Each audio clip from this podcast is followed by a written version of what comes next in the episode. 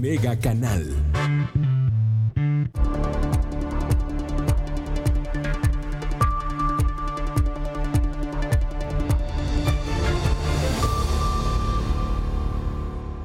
Gracias por estar con nosotros. ¿Cómo está usted? Yo le agradezco que nos acompañe esta tarde en Mega Noticias Vespertino. Ya lo sabe, estamos transmitiendo a través del Facebook Live. Ya tenemos, ya lo sabe usted, tenemos nuestra red social que se llama Mega Noticias Colima. En, esta red social, así estamos, como Mega Noticias Colima. También estamos eh, transmitiendo a través del 151 de Megacable y estamos grabando este contenido para que usted lo escuche, tenga el audio, después de las tres y media de la tarde en la plataforma de Spotify. Ahí estaremos, ahí lo tendrá usted. Y bueno, mire, vamos, vamos empezando.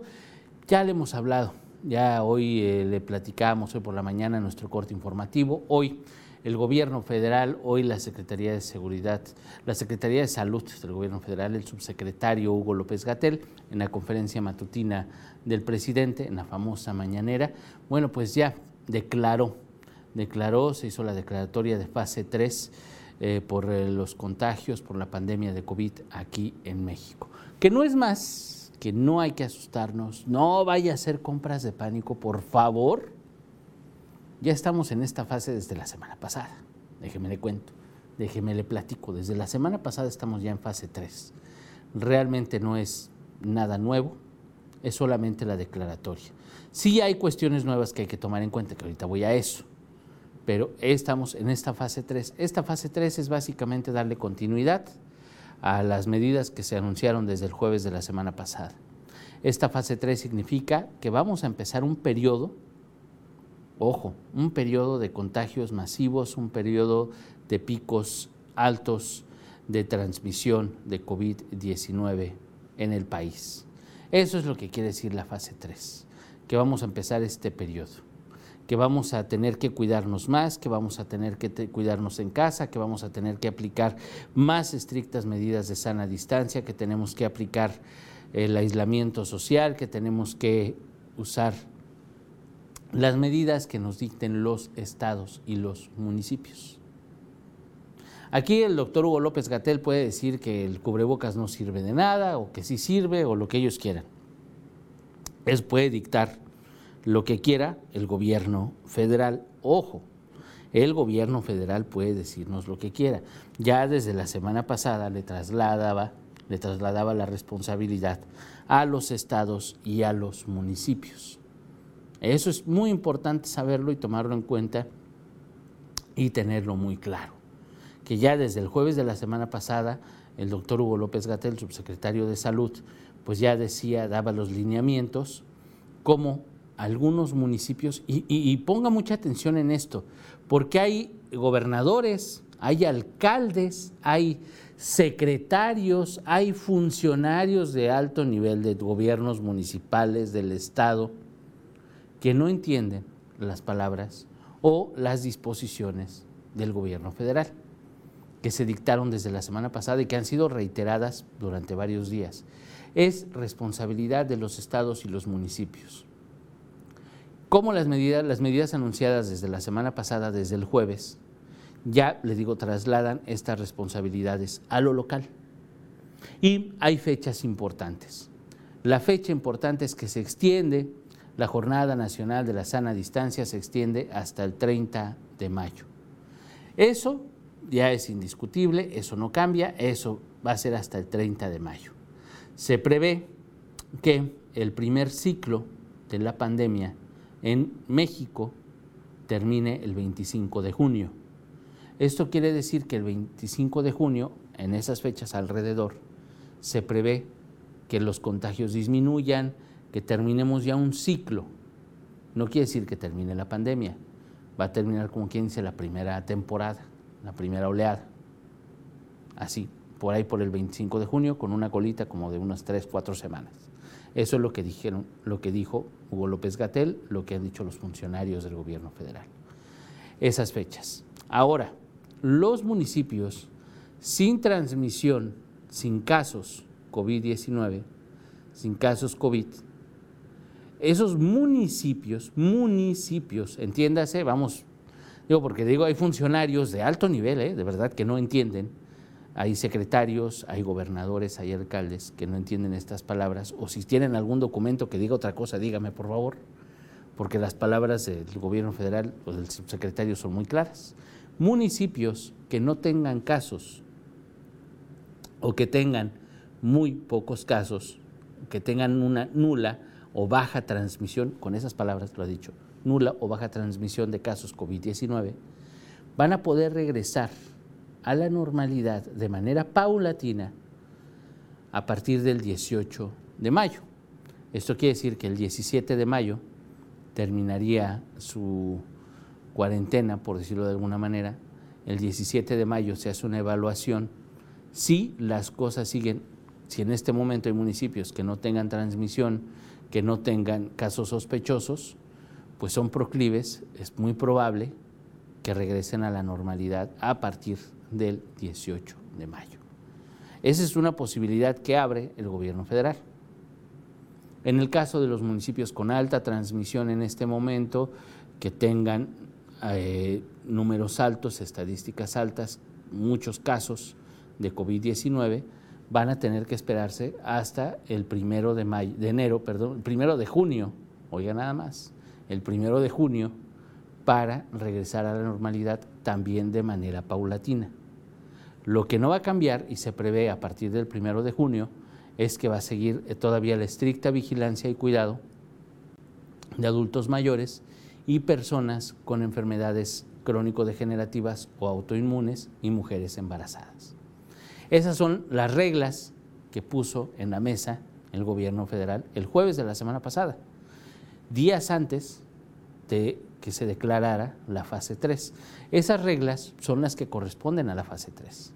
Entonces, lo único que pasa hoy, a partir de que se declara la fase 3, es que pues continuamos con, este mismo, con estos mismos lineamientos, con, este misma, con estas mismas reglas del juego, que tenemos que quedarnos en casa, los negocios esenciales son los que están abiertos, además de las reglas o condiciones o restricciones de movilidad en las calles que, que eh, dicten municipios y los estados de la República. Así de sencillo.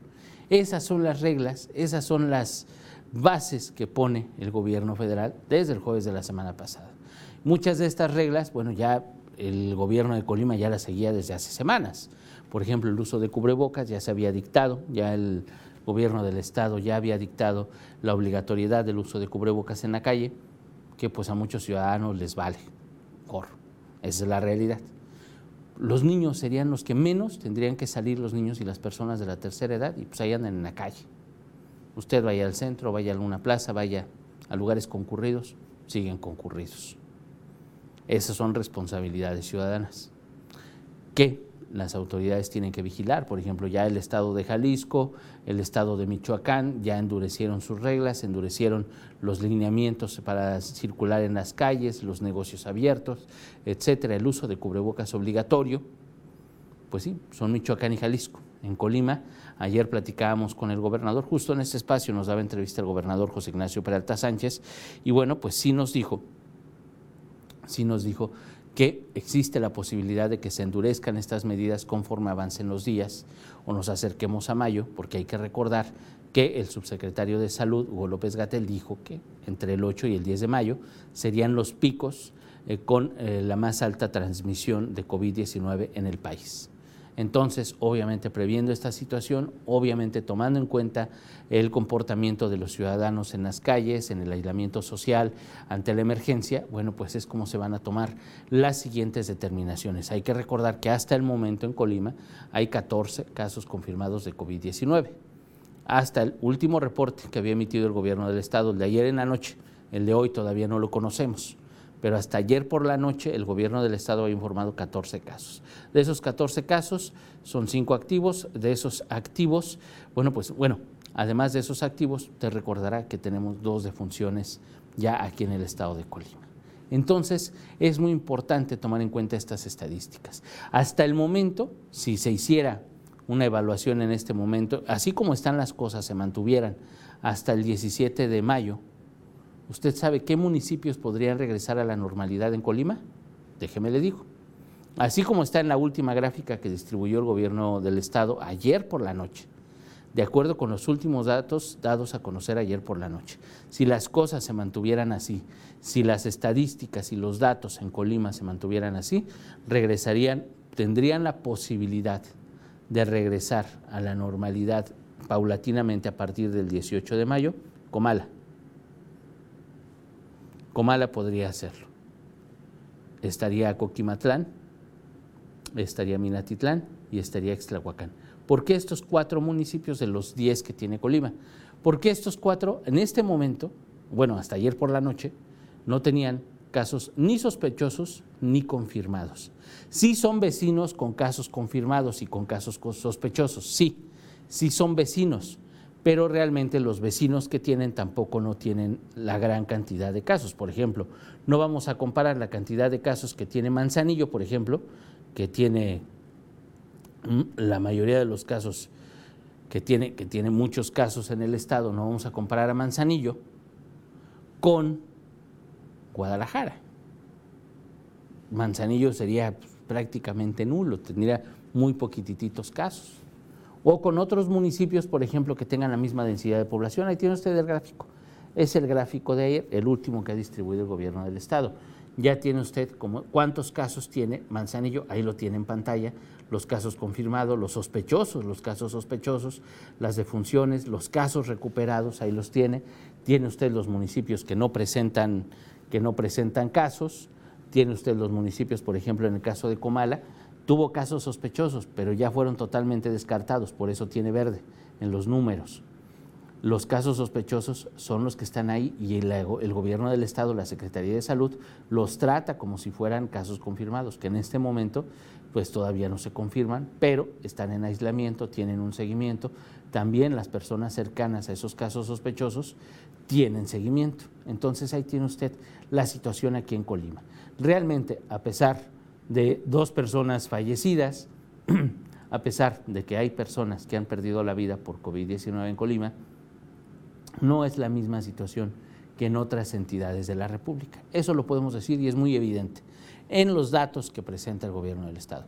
Pueden ser los operativos, pueden ser los filtros, puede ser la responsabilidad que hemos tenido los ciudadanos, pero invariablemente son datos que hay que tomar en cuenta ahora que estamos en fase 3, ahora que ya estamos avanzando a todo esto y precisamente estos datos y el comportamiento de los ciudadanos llevarán a las autoridades a tomar determinaciones los próximos días. Así de sencillo. Pero no es para las compras de pánico, no es para, de verdad, no es para tanto. Ya, ya le dijimos, desde la semana pasada estamos siguiendo estas medidas, desde la semana pasada están estos lineamientos, desde la semana pasada están las fechas y así es como vamos a seguir. Eh, Walter Salgado, muchísimas gracias por comunicarse, le agradecemos mucho el mensaje. Buenas tardes. En una de sus publicaciones una persona dijo que el Cebetis 19 no mandaban las tareas, lo cual es totalmente falso. Walter, qué bueno que nos, que nos escribe. Este, si nos mencionaban eso, le recomendábamos a la, a la persona que se comunicó para que se pusiera en contacto con los maestros, con la dirección, con los demás padres de familia para saber qué es lo que está pasando. Es lo que recomendábamos, fue por la mañana, definitivamente, fue por la mañana. Y desde el inicio del ciclo escolar, la dirección de la escuela y todo el equipo de docencia, alumnos, se preocupan por los alumnos. Espero que la persona que nos escribía hoy por la mañana mm, se comunique con usted, se ponga en contacto para saber exactamente qué es lo que pasa. Ocurren casos en muchas escuelas. De verdad, hay, por ejemplo, muchas escuelas públicas en las que no todos los papás pues, tienen un teléfono celular con datos, por ejemplo, o no tienen WhatsApp. De verdad, o sea, la situación no es como creemos. Vamos a creer que todos los papás están conectados, que todos los alumnos están conectados. Y la realidad definitivamente no es la que creemos, no es la que nos plantean. Pero qué bueno que se comunica con nosotros, Qué bueno que se comunica con nosotros, que nos está viendo. Le agradezco muchísimo el mensaje. Espero que la persona que nos escribía hoy por la mañana, precisamente a través del Facebook Live, pues se ponga en contacto con usted. Y en esta emergencia, nos, agrega don, don Walter, eh, en esta emergencia sanitaria hay forma de estar al tanto de las tareas por medio de grupos de WhatsApp y la página de la escuela.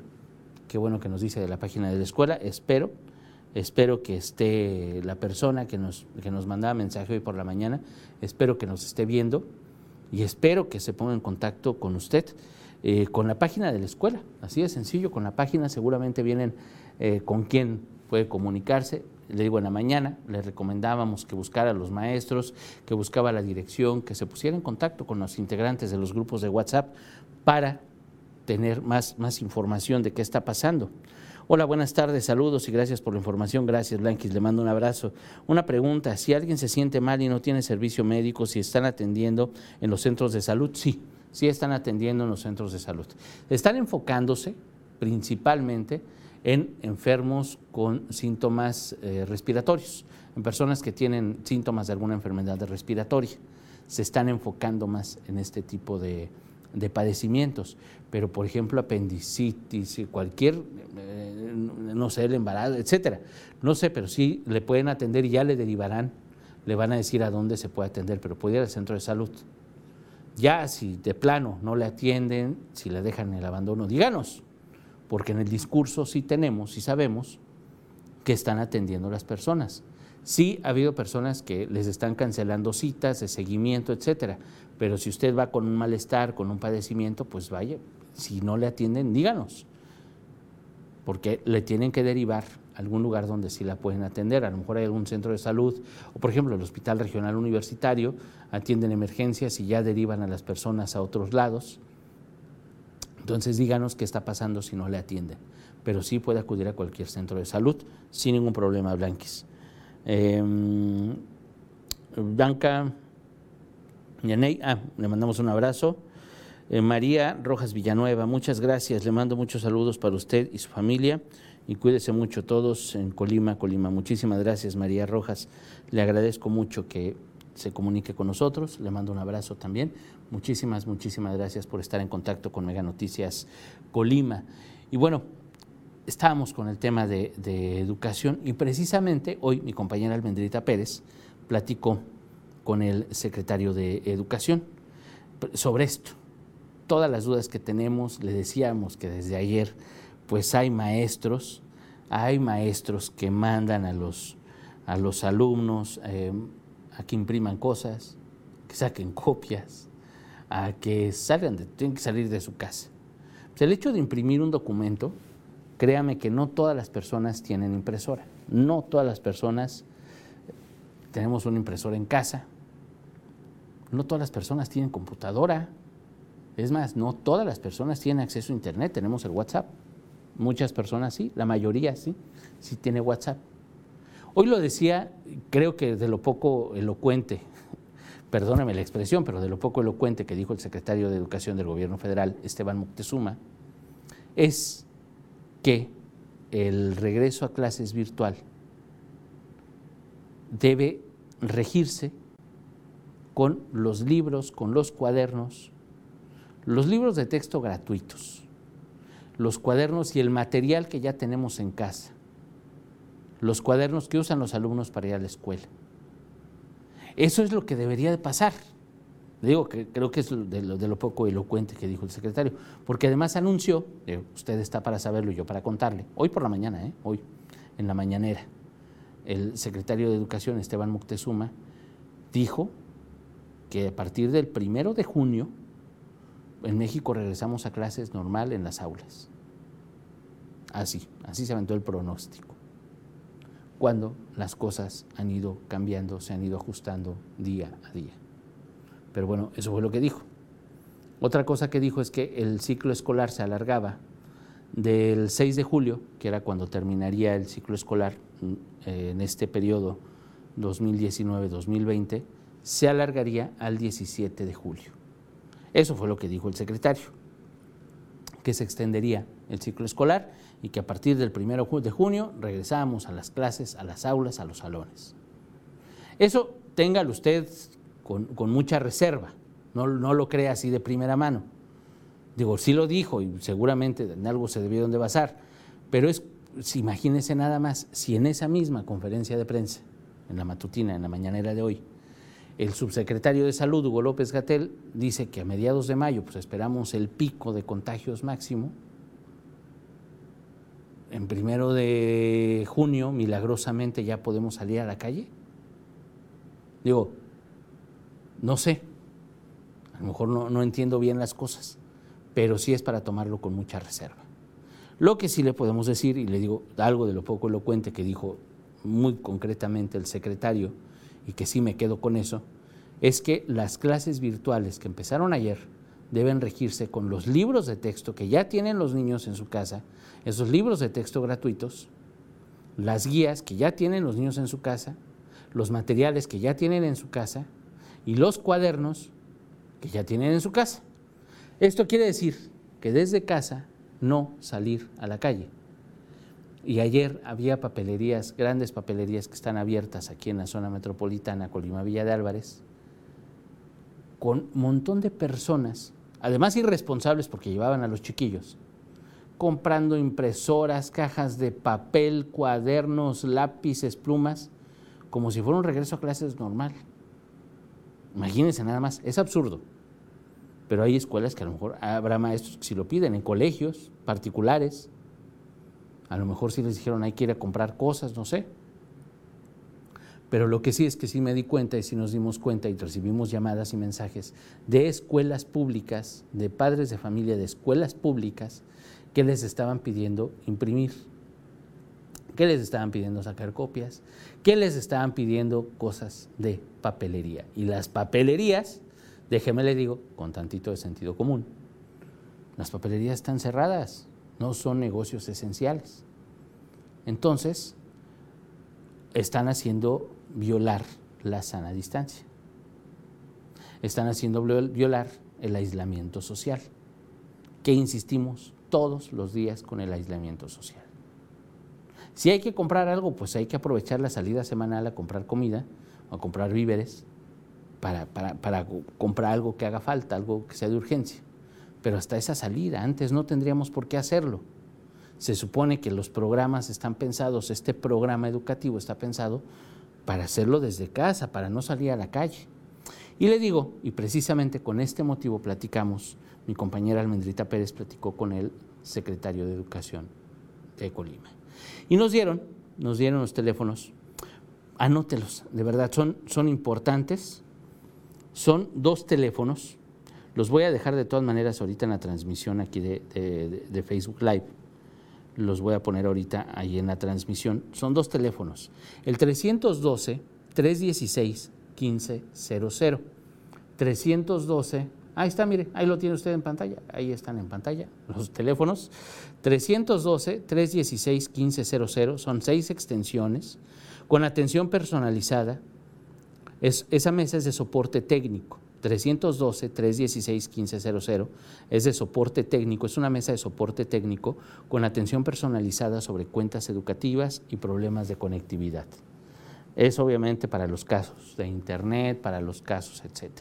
Ya con una compañía telefónica hay tratos, el gobierno del estado tiene tratos con Telcel, precisamente, para que a través de una, una manera, de manera gratuita, aunque su teléfono no tenga saldo, aunque no tenga saldo, pueda conectarse y pueda bajar los contenidos. Ya le iremos diciendo cómo funcionará eso. Le digo, lo único que sabemos es que es con esta compañía telefónica. Fue lo único que nos confirmaban en la Secretaría de Educación. A través de esta compañía telefónica van a poder bajar contenidos de manera gratuita, aunque su teléfono no tenga saldo. Pero vamos a ver cómo va a arrancar, cuándo va a arrancar. Vamos a preguntar, Vamos a ver qué nos dice la Secretaría de Educación. Y además hay otra mesa de apoyo pedagógico. En esa mesa se van a también aclarar dudas de los padres de familia porque no saben qué hacer, no hay comunicación con los maestros, dudas de cómo trabajar, si el maestro no se ha comunicado, si no tienen tareas, si no hay trabajo, si les están pidiendo que vayan a papelería, que vayan al ciber. Todas esas cuestiones las puede aclarar al 312 134 09 55. Le repito el número 312 134 09 55. Usted ahí tiene el teléfono en pantalla, ahí lo está viendo, ahí lo está viendo el, el teléfono en pantalla. Yo de todas maneras ahorita lo pongo aquí en el Facebook Live para que usted los tenga a la mano. Esos dos teléfonos le van a servir muchísimo, le van a servir bastante, porque son teléfonos de la Secretaría de Educación Pública. Ya los tiene ahí usted en el Facebook Live, puede consultarlos, los, de todas maneras los tendremos en pantalla, porque sin duda surgirán muchas dudas. Hay maestros que de verdad no es una cuestión de, híjole, pues deben de tener la capacitación, pero sí, también debemos de tener sentido común. Muchas personas a lo mejor no les gustan las noticias porque las noticias son malas y nos deprimen, pero hay que estar informados. Invariablemente hay que estar informados. Tenemos que estar informados sobre las reglas de aislamiento social. Tenemos que estar informados sobre las disposiciones para salir a la calle. Debemos estar informados sobre la sana distancia. Debemos estar informados sobre las disposiciones de movilidad, si hay transporte público, si no hay. Debemos estar informados de lo básico, porque tener esa información nos va a hacer tomar decisiones, nos va a hacer cuestionar malas decisiones de las autoridades y en este caso cuestionar algunas decisiones de los maestros. Si usted en su grupo, en su escuela, se da cuenta que el maestro le está diciendo, ¿saben qué? Pues hay que sacar copias al libro de la página tal, a la página tal. ¿Saben qué? Eh, tenemos esta actividad, pero hay que imprimirla. Tenemos que imprimir una hoja con la que vamos a trabajar. Les voy a mandar el archivo de un libro tal que yo tengo en mi casa y quiero que lo impriman. A ver, maestro, a ver, maestra, ¿y si no tengo impresora? Ah, pues salga a la papelería. No, no, espéreme. ¿Cómo voy a salir a la papelería si tengo la orden de quedarme en casa? Si fuéramos ciudadanos responsables, ¿no? si sabemos que estamos en medio de una pandemia, que estamos en medio de una contingencia. A ver, maestra, ¿cómo voy a salir si estamos en una contingencia? Maestro, maestra, ¿usted sabe que estamos en una contingencia? Ay, pues sí es cierto, ¿verdad? Ah, espéreme, sentido común. Entonces, pues no vamos a imprimir materiales extra, no vamos a buscar materiales extras a los que están en los libros de texto, en las guías, en el MDA o como se llamen, las guías que tienen los niños ya en su casa que se distribuyeron desde el principio del ciclo escolar. Con eso es con lo que tienen que trabajar. Si no trabajan con los materiales que ya tienen en casa, si no trabajan con los libros de texto que ya tienen en casa, si no trabajan con los cuadernos y plumas, lápices, todo lo que ya tienen en casa, llame a 312-134-0955. 312-134-0955. O primero, vamos, vamos viendo las instancias. Si el maestro está en ese plan, si el maestro exige de más, si el maestro pide que salgamos de casa para ir al ciber, para lo que sea, para papelería, etcétera, véalo pues, con el director, la directora, los supervisores. ¿Cómo los encontramos? Pues en el mismo grupo de WhatsApp donde tenemos a nuestros hijos. Pregunte, ¿alguien tiene el teléfono del supervisor? ¿Alguien sabe quién es el director? ¿Alguien tiene el contacto del director? Y ni modo, no podemos quedarnos callados. Es mejor buscar, es mejor desde donde estamos tratar de movernos, tratar de solucionar las cosas, que salir a la calle, que quedarnos callados y salir a la calle. Porque en esa, en esa salida a la calle podemos contagiarnos, contagiar a nuestros adultos mayores, contagiar a más personas con alguna enfermedad crónico-degenerativa, autoinmune, persona embarazada. Acuérdese que viene lo más complicado. Entonces, tenemos que quedarnos en casa. Sí, hay que cumplir los programas, sí hay que cumplir lo que tenemos que hacer, pero hay que buscar solucionarlo. Ya le hablaremos también, también, también del programa para las zonas rurales ya aparentemente sí lo han tomado en cuenta. Vamos a ver. Hoy en la noche mi compañera Dinora Aguirre Villalpando le presentará toda esta información. ¿Qué va a pasar en las zonas rurales? ¿Cómo está lo de la conectividad? Eh, ¿Cómo está lo de las quejas para los eh, alumnos? En WhatsApp dicen que mucho hay que quedarse en casa, que no salgan a la calle. Yo soy conductor de transporte, salgo a toda la República a nosotros nadie nos ha comentado que hay que quedarse en casa. Nosotros tenemos contacto con contenedores que vienen de otros países, pero ninguna autoridad se ha acercado a nosotros. Yo cuido a mi familia, pero los traileros no nos toman en cuenta que, podemos contagiar a mucha gente. Claro, deberían de tomarlos en cuenta. Debería de intervenir la Secretaría de Comunicaciones y Transportes con los dueños de las empresas transportistas porque obviamente pues, los puertos, digo, el puerto de Manzanillo está en una situación verdaderamente delicada y seguramente, seguramente usted lo sabe, que el puerto de Manzanillo tiene una situación muy, muy, muy, muy delicada eh, eh, al interior del puerto. Imagínense nada más. Entonces, efectivamente, claro que la autoridad, claro que las empresas, si es una cuestión de las empresas, más obviamente las autoridades tienen mucho que ver, pero sí es una cuestión de las empresas que operan en el puerto. Así que seguiremos hablando de este tema. Vamos a ver qué pasa con las empresas transportistas. Vamos a preguntar a Comunicaciones y Transportes y ya le estaremos informando aquí a través de Mega Noticias. Muchísimas gracias por sus llamadas, sus comentarios. Yo le espero mañana a las 11 de la mañana, hoy por la noche, con toda la información, mi compañera Dinora Aguirre Villalpando. Le agradezco, ella está a partir de las 7.58 de la noche. Que tenga usted muy buena tarde.